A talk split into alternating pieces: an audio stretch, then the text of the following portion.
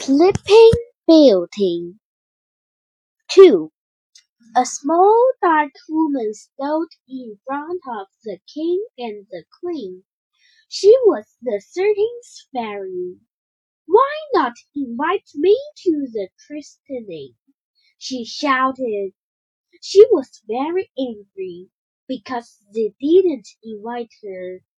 All the fairies of the kingdom have given their blessing. Well, I will bless the princess.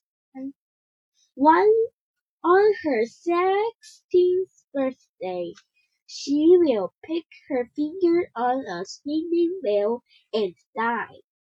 What can we do now? said the king. The queen was in tears.